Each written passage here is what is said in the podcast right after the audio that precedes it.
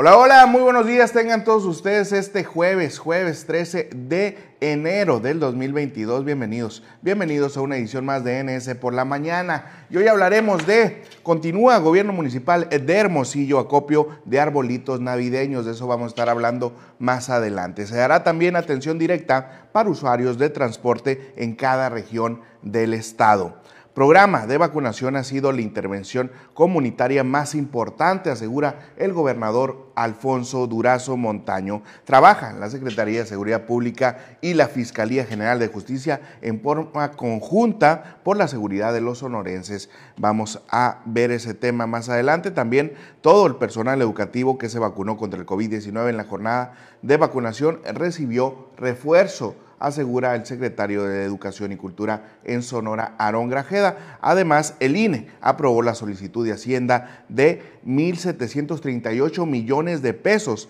para realizar la polémica revocación de mandato. Además, vamos a tener en los deportes con Luis Martín Guzmán. Comenzamos.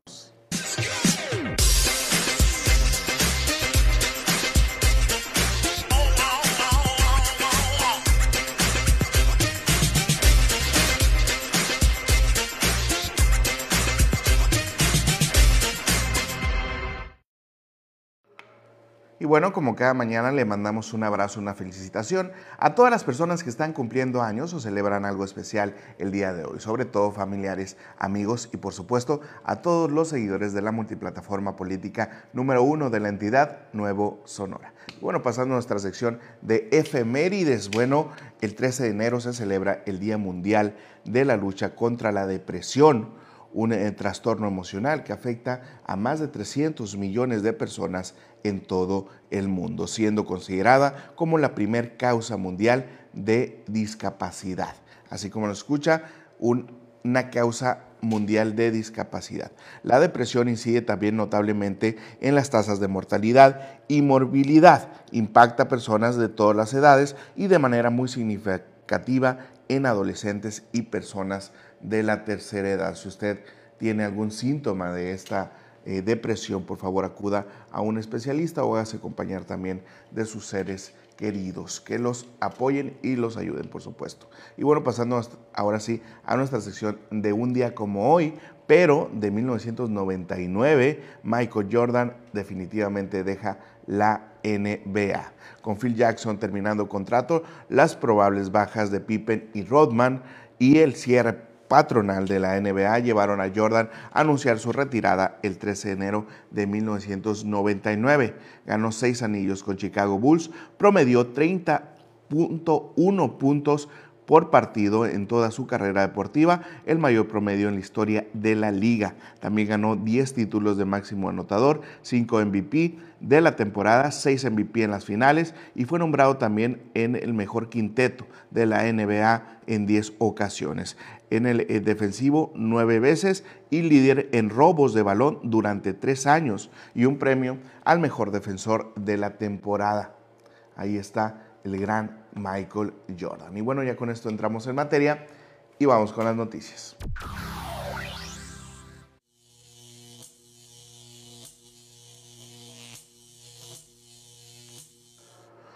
Continúa, continúa el gobierno municipal de Hermosillo acopio de arbolitos navideños. La información completa con Emanuel Quintana. Las ciudadanas y ciudadanos interesados en desechar de manera responsable y segura sus arbolitos navideños naturales cuentan con los cuatro puntos de acopio que la Dirección de Servicios Públicos Municipales mantiene a su disposición hasta el próximo lunes 17 de enero, informó Sergio Arturo Pavlovich Escalante. El titular de la dependencia explicó que desde el pasado 4 de enero arrancó este operativo para facilitar a quienes así lo deseen desechar estos adornos y que no terminen en lugares inadecuados y representen un riesgo de incendios en la vía pública o que obstruyan canales o alcantarillas.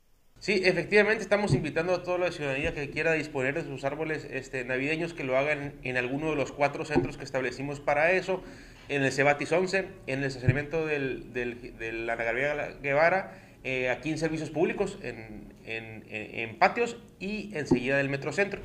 Eh, esos este, centros de, de acopio eh, están abiertos de lunes a viernes, de 8 de la mañana a 5 de la tarde. Quiero también mencionar que si alguien este, va por la tarde, por la noche o algún fin de semana, puede depositarlos en, en, donde está instalado el centro. A lo mejor no habrá alguien ahí permanente, pero estaremos dando rondines para recogerlos cada vez y así que sea más fácil porque pues, para que no sea en horario de trabajo y, y, no, no, haya pretexto para que no los puedan ir a dejar. Además de los patios de servicios públicos municipales en la Avenida de las Flores entre Solidaridad y Margarita Maza de Juárez, hay puntos de acopio de pinos navideños en el Cebatis 11, en la calle Alfredo Equiarte de la colonia Bugambilias en el estacionamiento de la Unidad Deportiva Ana Gabriela Guevara de la colonia Cuauhtémoc y en Metrocentro, en Boulevard Colosio de la colonia Villa Satélite, precisó. Habrá personal para recibir estos objetos de las 8 a las 17 horas el jueves 13, viernes 14 y lunes 17 de enero, y realizarán recorridos a retirar los que la gente pudiera haber dejado fuera del horario de atención, mencionó el funcionario. Pavlovich Escalante informó que la materia orgánica ya triturada de los pinos se utilizará en la elaboración de composta y en su momento dotaciones del producto terminado se obsequiarán a los usuarios de los reciclacentros que operan los sábados en la ciudad. Informó para el Nuevo Sonora Emanuel Quintana. Ahí está la información de servicios públicos municipales, donde Sergio Pavlovich está haciendo un buen trabajo, el buen pichón. Le mandamos un fuerte saludo. Y bueno, pasando a otra información, se dará atención directa para usuarios del transporte en cada región del estado, asegura la directora de transporte Lirio del Castillo. Y bueno, bajo la responsabilidad encomendada con el por el gobernador Alfonso Durazo de transformar de fondo el sistema de transporte estatal, la directora general de Transporte Lirio del Castillo pidió a las y los usuarios hacer uso de las diferentes vías de atención y comunicación para reportar irregularidades en la prestación del servicio. Actualmente, dijo, se cuenta con la línea de atención 871-71-110, repito, 871-71-110 para todo el estado en un horario de atención de lunes a viernes de 6 de la mañana a 10 horas de la noche y sábados y domingos de 7 de la mañana a 9 horas de la noche. Próximamente, dijo, se pondrá a disposición una línea de atención vía WhatsApp en otras regiones, tal como funciona en Hermosillo, para que quienes usan el transporte y el servicio puedan enviar sus quejas y sugerencias sobre el mismo en todas las modalidades de transporte, mientras que en el caso particular del pasaje urbano se invita a hacer uso de la aplicación UNE Transporte, disponible por supuesto en todas las tiendas virtuales. Bueno, ya con esto vamos a un pequeño corte comercial y regresamos con más noticias. Bueno, y pasando a otra información, el programa de vacunación ha sido la intervención comunitaria más importante, menciona el gobernador Alfonso Durazo. La información completa con Meli Mesa. La aplicación de la vacuna de refuerzo a personal del sector educativo en el Estado, que se llevará a cabo del 12 al 16 de enero en 18 sedes, permite consolidar el retorno seguro y responsable a clases presenciales, aseveró el gobernador Alfonso Durazo Montaño en enlace remoto desde el Centro de las Artes de la Universidad de Sonora, con la conferencia matutina ofrecida en Palacio Nacional por Adán Augusto López Hernández, secretario de Gobernación, en sustitución del presidente Andrés Manuel López Obrador, el gobernador Durazo Montaño atestiguó el proceso de vacunación a personal docente y administrativo, donde resaltó que la educación es una actividad esencial para el desarrollo de todas y todos los sonorenses. El día de hoy eh, inicia esta nueva etapa para el personal eh, docente, eh, para el personal del sector educativo. Esta eh, etapa es del 12 al 16 de enero, como ya se ha mencionado, en 18 centros y esto nos va a permitir consolidar el retorno seguro y responsable a las clases presenciales. Es un paso más en la etapa de normalidad segura de todas las actividades eh, socioeconómicas, culturales, eh, que son educativas, que son imprescindibles para el desarrollo integral de todas y todos los sonorenses. El mandatario estatal agregó que el programa de vacunación que cumple un año de llevarse a cabo ha sido la intervención comunitaria más importante, ya que ha permitido mantener, prevenir y controlar los efectos más graves de la pandemia y a reducir el número de hospitalizaciones y defunciones. Adán Augusto López Hernández, secretario de Gobernación, agradeció la participación del gobernador Durazo en esta jornada, ya que la coordinación de autoridades de todos los órdenes de gobierno ha permitido llevar la vacuna a todos los sectores de la población, en este caso al educativo. Sonora pues es un ejemplo de trabajo coordinado. Muchas gracias a todas las instancias federales, estatales que, estatales que acompañan este esfuerzo, a las brigadas Correcaminos, a la, eh, al Instituto Mexicano del Seguro Social, a la Secretaría de Educación. Y este trabajo coordinado es el que ha hecho posible que México sea uno de los países donde se ha aplicado el mayor porcentaje de vacunas en el mundo. En esta jornada de vacunación de refuerzo se aplicarán 65.520 dosis del biológico de farmacéutica moderna a través de 18 centros distribuidos en la entidad del 12 al 16 de enero, informó para Nuevo Sonora Meli Mesa.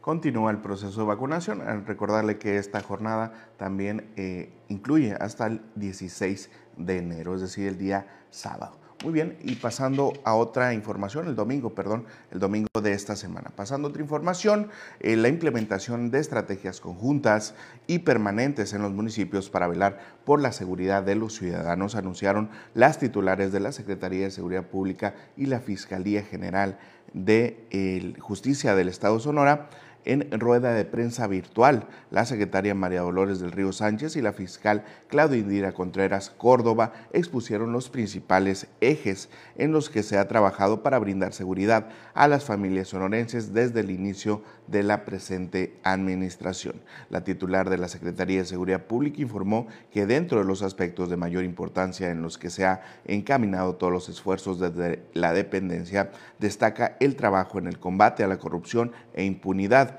estrategia de seguridad basada en la coordinación víctimas del, al centro, aumentando aumento de la fuerza policial, acuerdos y convenios con la sociedad y la dignificación del sistema penitenciario e impulso a la industria penitenciaria.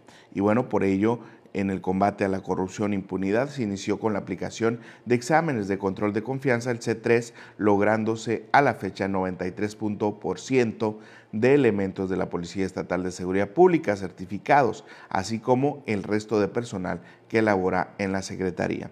En la estrategia de seguridad basada en la coordinación, resaltó los acuerdos que emergen de las mesas de seguridad estatal y municipal, donde interactúan representantes de la Sedena, Guardia Nacional, CEMER, Fiscalía General de la República, del Estado y Secretaría también de Seguridad Pública Estatal. De ahí precisó, surgen los operativos preventivos permanentes en municipios prioritarios como Cajeme, Guaymas, Empalme, Puerto Peñascos, Nogales, Poblado Miguel Alemán, Campo 60 y Santa Ana. Y bueno, precisó que en cuanto a la atención a víctimas de violencia familiar y de género, principal motivo de llamado a la línea de emergencias 911, 911 se ha puesto en operación el protocolo Salva, encaminado a la prevención, atención y seguimiento a casos. Del Río Sánchez se comprometió para en junio del presente año que todos los policías, tanto estatales como municipales, cuenten con certificación del sistema de atención a la violencia familiar y de género.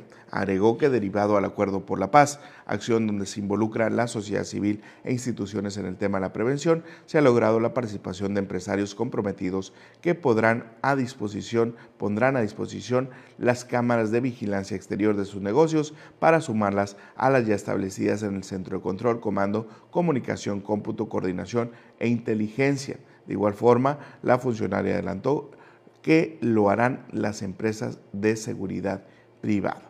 Eh, la secretaria abundó que se ha redoblado esfuerzos en la dignificación de las condiciones de atención de las personas privadas de su libertad que se encuentran en los centros de reinserción social, en el Estado y en el Instituto de Tratamiento y de Aplicación de Medidas para adolescentes. Presentó también los resultados de trabajo operativo y coordinado del Estado a, de Fuerzas de la Policía Estatal de 13 de septiembre a 31 de diciembre del 2021, periodo en el cual se logró el aseguramiento de 1.707.082 dosis de sustancias similares a narcótico 719 personas, 211 armas de fuego, 29.222 cartuchos de diferentes calibres y cargadores, así como la recuperación de 123 automóviles con reporte de robo.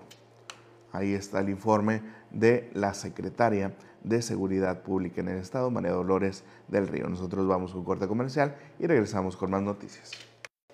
Regresamos a ese por la mañana y bueno, pasando a otra información, todo el personal docente, administrativo y de apoyo a la educación que recibió la vacuna Cancino en el 2021 y que por algún motivo ya no laboran en sus centros de trabajo recibirán un refuerzo con Moderna, anunció Aaron Grajeda Bustamante. El secretario de Educación y Cultura invitó a las personas que se encuentran en dicha situación, ya sea por jubilación, permiso sin goce de sueldo, incapacidad o fin de la relación laboral, a registrarse en la página triple, eh, bueno, vacunación.sec.gov.mx, diagonal R22, diagonal consulta.aspx, para que acudan a concluir con el esquema de vacunación contra el COVID-19. Explicó que si el sistema no reconoció la CURP al querer completar el registro, en la parte inferior del portal encontrarán la opción solicitar registro, que al darle clic generará un formato digital que deberán llenar con información personal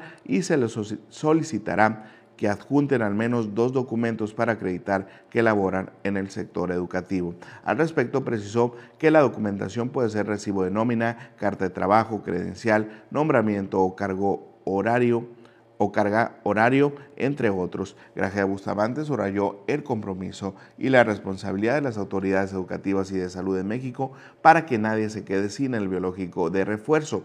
Recordó que este miércoles inició la jornada de vacunación del personal educativo en 18 sedes distribuidas en la entidad y se espera aplicar 65.520 vacunas de Moderna. Añadió que para garantizar que el proceso se lleve a cabo en las mejores condiciones, se brindará orientación de manera presencial, así como a través de un centro de atención telefónica. El titular de la SEC informó que podrán llamar al teléfono 553-684-0370, repito, 553 684-0370, donde médicos responderán a sus dudas y proporcionarán información durante la jornada de aplicación. Y bueno, es, importante decirles que el centro telefónico de COVID estará activo de lunes a viernes de 8 a 6 de la tarde y sábados y domingos de 8 a 8 de la noche. Y bueno, además dijo la SEC habilitó la línea telefónica para dar seguimiento a cualquier incidencia de reporte personal activo, por lo cual puso a disposición de la comunidad educativa el número 66 22 89 76 07. Bueno, Ahí está la información de esta jornada de vacunación al sector educativo. Por supuesto, ampliaremos más esta información en unos momentos más en los espacios de Nuevo Sonora con la entrevista al secretario de Educación y Cultura, Aarón Grajeda Bustamante. Y bueno, pasando a otra información, el Consejo General del Instituto Nacional Electoral aprobó la solicitud de la Secretaría de Hacienda y Crédito Público de 1.738 millones de pesos para la realización del proceso de revocación de mandato. Y bueno, en en sesión extraordinaria, los consejeros aprobaron una disminución de 524 millones de pesos al costo del ejercicio.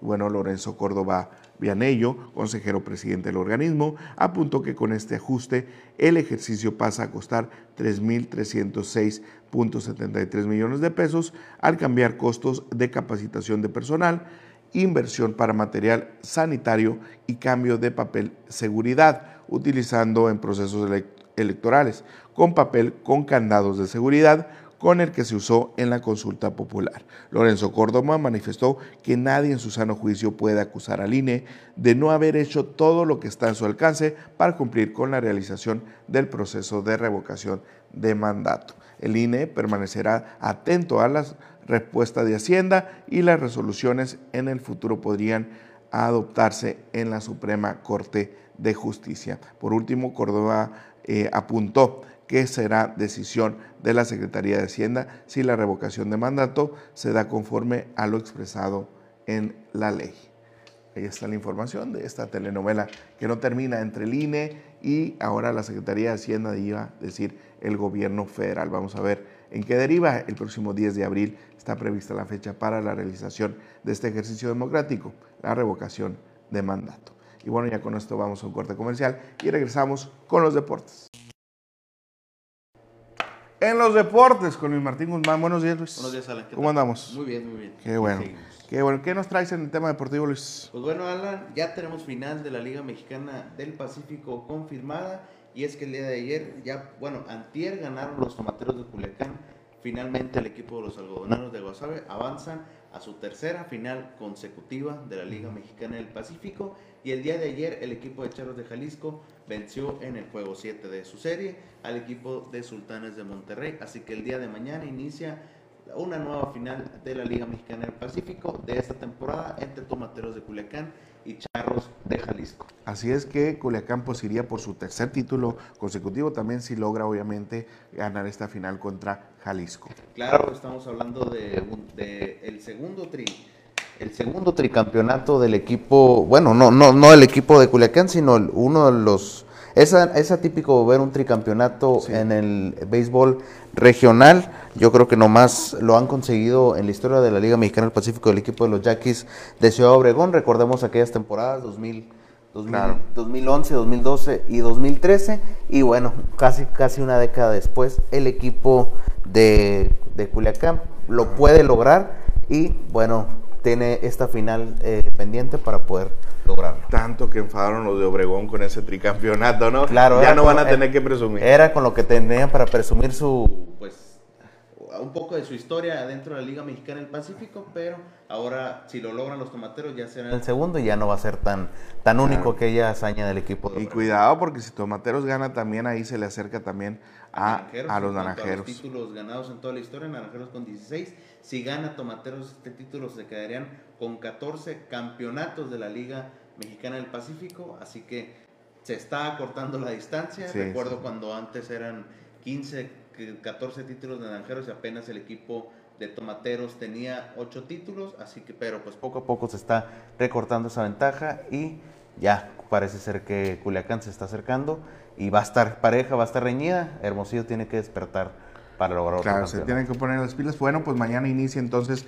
la final de la Liga Mexicana del Pacífico. Esperemos, entonces esperemos que sea una, buen, una buena final. Obviamente dos equipos muy aguerridos, Culiacán, que sabe jugar muy los playoffs muy bien. Claro, es lo importante, saber jugar los, los playoffs. Eh, eh, pues claro, o sea, es lo que mucho se dice.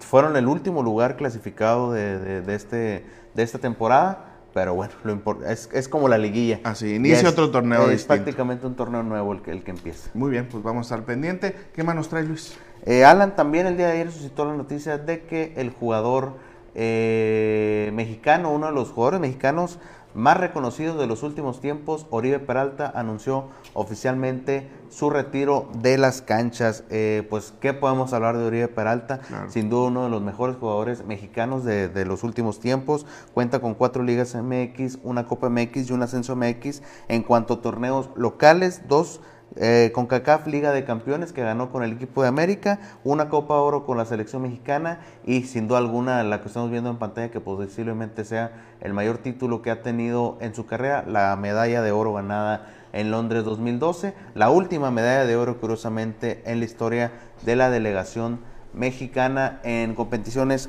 olímpicas, sin duda algún jugador histórico, jugó en Monarcas, jugó en León, jugó en los Rayados de Monterrey, jugó en Jaguares de Chiapas, donde más se destacó también en Santos Laguna, donde tuvo varios años jugando y marcando muchos goles, y con el equipo de América, donde también llegó y volvió a ganar dos títulos de, de Liga MX y finalmente con Chivas, que ahí sí sin pena ni gloria en el equipo de Guadalajara. Sí, ¿no? Y digo, ya estaba en una etapa muy, muy veterana, entonces obviamente fue muy difícil, pero bueno, pasó prácticamente por, por la mitad, yo creo, de, de la liga, ¿no? Eh, de los equipos de la liga. Sí, era de esos jugadores que se la llevaban, bueno, antes de lograr este gran éxito que tuvo en su carrera en el fútbol mexicano, digo, son 176 goles anotados en toda su carrera en el fútbol de México. Eh, ya hasta que en donde Santos fue donde se destacó, fue donde ahí se quedó. Y América, pues ya lo compró y gastó una buena lana para traerlo y rindió en el equipo. Y qué curioso es de esos, de esos eh, delanteros o bueno, de esos jugadores constantes que no logran destacarse, pero llega un momento de madurez, porque a él ya tenía algunos, algunos años jugando en, el primer nivel, sin embargo, llegó una etapa donde explotó, digamos así, y bueno, ya grande, ya le tocó jugar un mundial.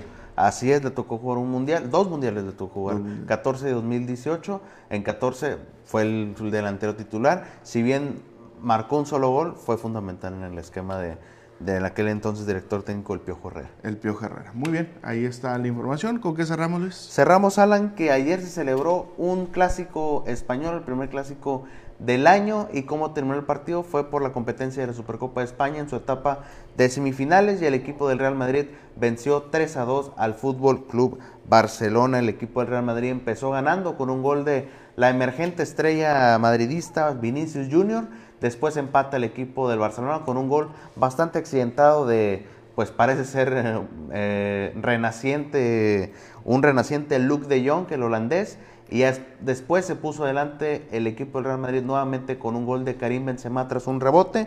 Y eh, ya en los últimos minutos del tiempo regular, Ansu Fati empata por el equipo del Barcelona. Es el regreso de Ansu Fati después de varios meses lesionado. Y ya en tiempo extra con gol de Federico Valverde, el equipo del Real Madrid vence definitivamente 3 a 2 al Barcelona resultado con el cual le alcanza para avanzar a la gran final de esta Supercopa de España. Está esperando rival entre el Atlético de Madrid y el Atlético Club de Bilbao. Así es, bueno, el clásico español, pues eh, esta vez se lo lleva el Real Madrid. El número 10 me llamó la atención ahí en Sofati, el 10, el 10 de Messi que sigue pesando en el Barcelona. Sigue pesando, es el primer, es el Ansu Fati es el primer jugador que lo recibe después de la salida de Messi. Vaya, es la primera temporada sin Messi después de muchos años en el Barcelona, así que pues vamos a ver, Ansu Fati, un jugador muy bueno, pero muy...